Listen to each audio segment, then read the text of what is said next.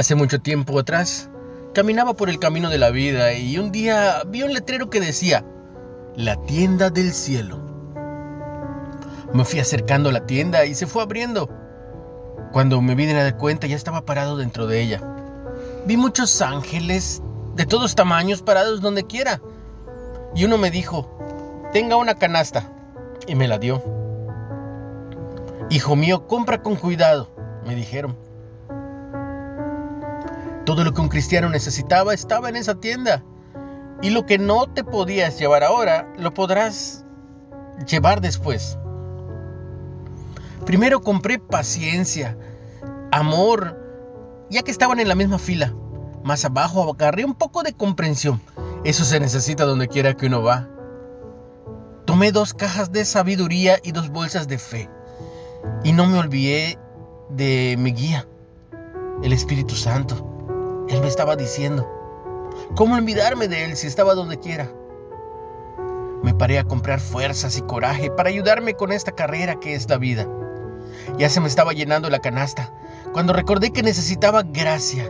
Ah, y claro, estaba al final la salvación y era gratis.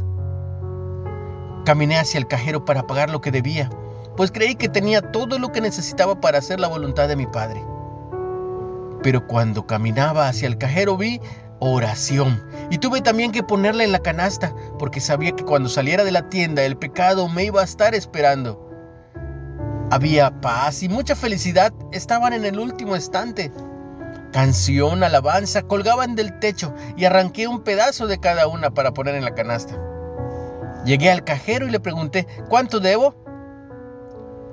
Él sonrió y me respondió, Lleva tu canasta donde quiera que vayas. Y yo otra vez le pregunté, sí, pero, pero ¿cuánto debo?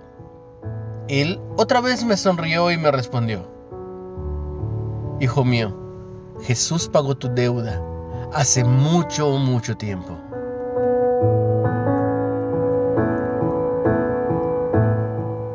Recuerda que tienes muchos privilegios y beneficios al creer, recibir y aceptar a Jesús como Salvador.